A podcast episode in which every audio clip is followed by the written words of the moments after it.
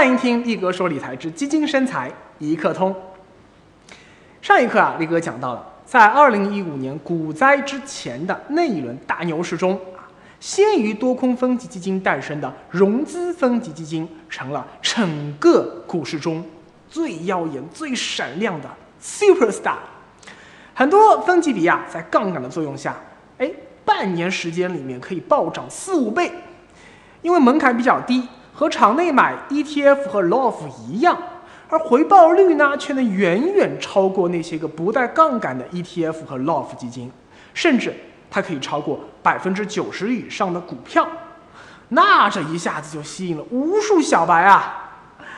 然而呢，分级基金它因为带有融资杠杆，规则复杂，风险极高，证监会和基金公司啊。都没有事先对分级基金的投资者进行充分的教育和风险的提示，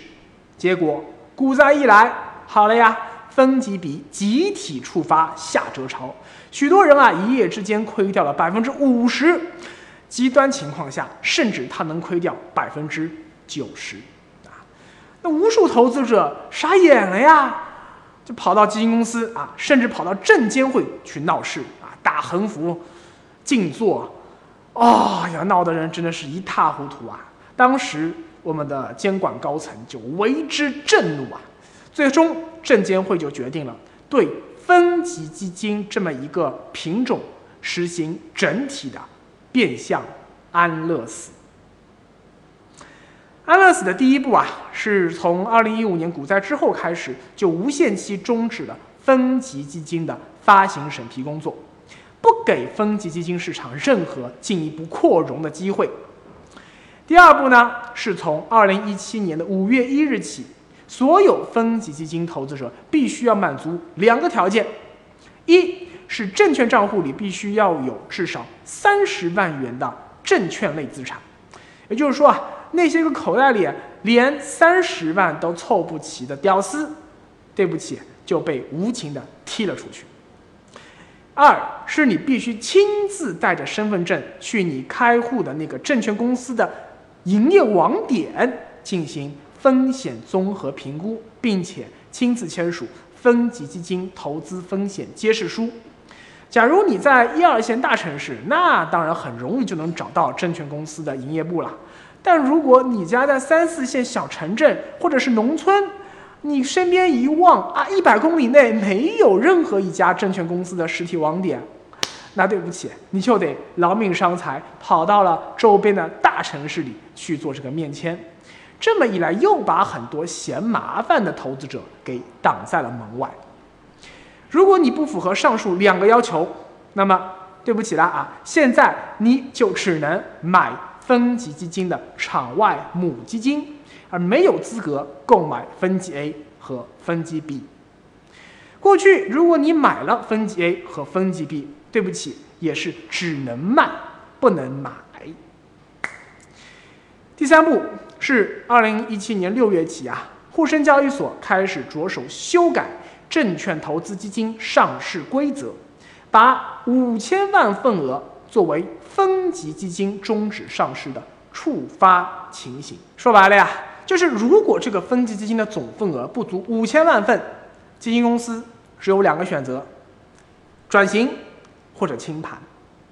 转型就是把分级基金变成了不带杠杆的普通开放式基金，但因为啊规模太小啊，熊市状态下你转型也往往也是乏人问津啊，基金公司赚不到什么钱，你还得承担这个最基本的运营成本，所以啊，基金公司会更倾向于直接。清盘，也就是不管你之前持有该基金的成本是多少，你持有了多少时间，眼下是赚还是亏，到了清盘结算日，对不起，一律按照当天净值强制赎回。要注意的是啊，这个规则不仅适用于分级基金啊，也适用于呃包括了 ETF 和 LOF 这种场内的可以交易的所有的基金。所以，今后我们买这些个场内的基金，第一步一定要优先考虑规模问题啊！力哥建议啊，规模如果低于两亿份的，他们有清盘风险的这些个场内基金，一律不要碰。说到底啊，证监会只有一个目的，希望通过设置更高的参与门槛，把已经发行的这一百五十四个分级基金逐步边缘化。最后呢，啊，最好大家都不要再玩分级基金了。虽然这么一来，屌丝失去了一个靠股市赚大钱的机会，但也不再会因为巨亏而给监管当局惹麻烦了。说难听点啊，这就是一种惰政思维嘛。二零一五年的牛市中啊，力哥当时称风光无限的这种分级基金叫做“屌丝逆袭神器”，而现在呢，神器已经生锈。天时已经折翼，听到这里，哎，你可能会觉得很悲哀啊，他更会觉得很奇怪。力哥，既然证监会有意要把分级基金给慢性的安乐死，哎，那你说这么一大堆分级基金的知识，那又有什么用呢？不是浪费咱们的时间吗？一点不浪费你时间。一是因为啊，哪怕在眼下这种啊艰难的环境下。分级基金依然存在一些赚钱机会，值得我们把握。虽然有三十万元的投资门槛，但今天啊，中国满足这个门槛的投资者还是有不少的。虽然说啊，有迷你基金强制清盘的风险，大部分分级基金，没错，未来都是很危险的。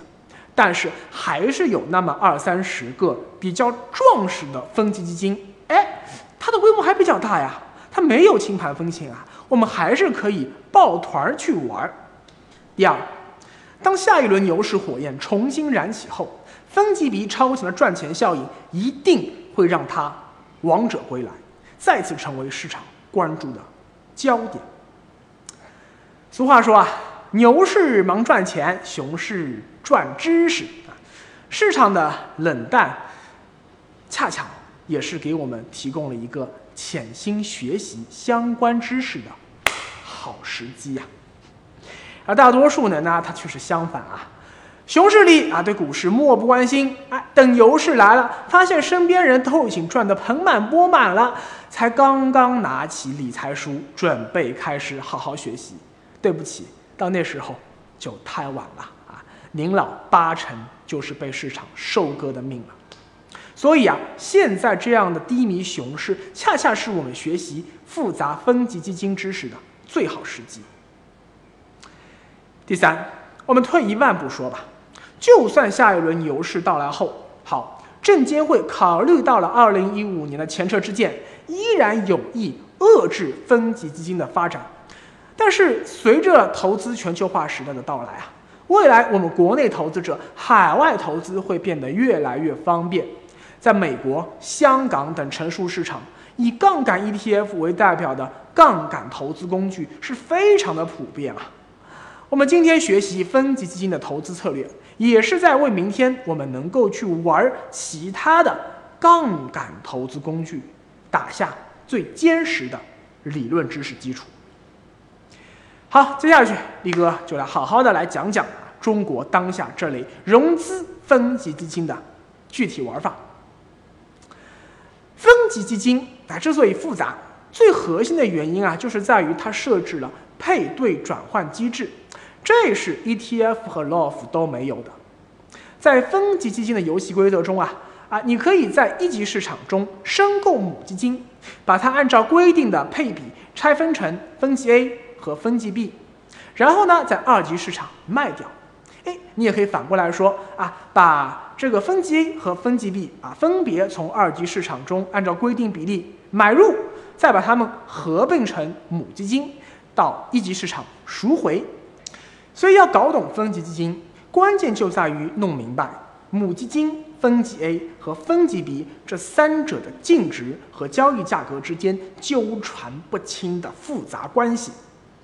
一般情况下，母基金只有一个一级市场净值。而分级 A 和分级 B 则既有净值又有交易价格。分级 A 和分级 B 的净值与母基金净值之间，它们存在着恒定关系。比如说啊，母基金净值正好是一元，那么按照五比五拆分成 A、B 两个子基金，那 A 和 B 此时的净值应该也都是一元，但是他们的份额却收是母基金的一半，也就是说，母基金把钱各分了一半给了 A 和 B。但如果是按照四比六拆分，那是一样的，那就是 A 它占到了四份，B 占到了六份，但是它们的净值也都是一元啊，这个很好理解，用数学公式来表达，就是母基金的净值等于。分级 A 的净值乘以分级 A 的占比，再加上分级 B 的净值乘以分级 B 的占比。但是啊，它们的交易价格却是会随行就市，不断波动。好，我们先来看分级 A。分级 A 啊，因为是借钱给分级 B 吃利息的，所以呢，它的净值高低主要就取决于约定收益的高低。比如分级的初始净值是一元，约定收益是每年百分之六，那么从基金诞生那一天起啊，净值每天都会增长一元乘以百分之六，再除以三百六十五天，等于零点零零零幺六四元。啊，你可以把它理解成为说，分级 A 拿了一个小本本啊。就每天吃饱饭没事干，记录自己啊，今天我到底有多少钱？一块钱本金啊，本身就是我的嘛啊。然后呢，呃，这一块钱它的净值它是永远不会少的啊。但是呢，我又把这个钱借给了分级 B，哎，我还有利息可以拿呀。虽说啊是年利率百分之六，但我这个净值不是一年公布一次啊。是每个交易日都要更新的，那为了让投资者能够看得清清楚楚、童叟无欺，我就必须要把这个利息折算到每一天里面啊，写清楚。比如说啊，在分级基金成立的十天以后，分级的净值就是一点零零幺六四元；成立一百天以后呢，净值就是一点零一六四元；啊，一年以后呢，净值就变成了一点。零六元，这六分钱就是那百分之六的约定利息。这时候啊，为了方便计算，哎，分级 A 就会进行一次定期折算，把净值超过本金一元的那部分收益全部折算成母基金的份额，哎，当做这个利息给到分级 A 的投资者。然后呢，分级的净值重新回到一元，开始新一年度的积累，就是啊，像这个蜗牛爬楼梯一样啊，重新开始净值一点一点一点往上走。注意啊，分级基金最特别的一点就是给分级的利息，它不是现金，而是母基金份额。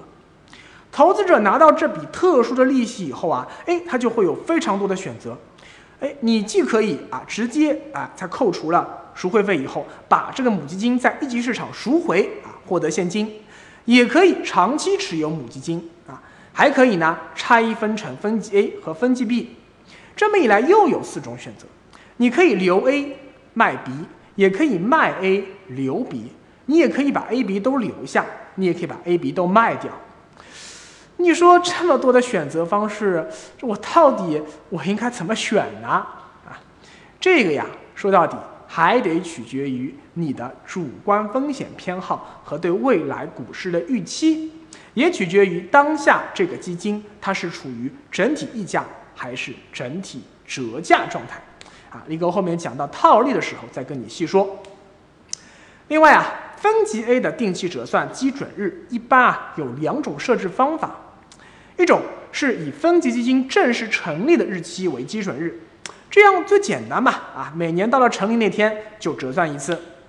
第二啊，是以每年的十二月到一月之间，哎，选那么一天作为基准日。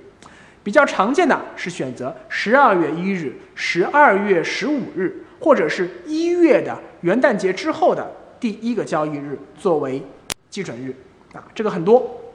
这么做啊，是为了配合普通人一般是以年为单位统计投资状况并调整理财计划的这么一个习惯。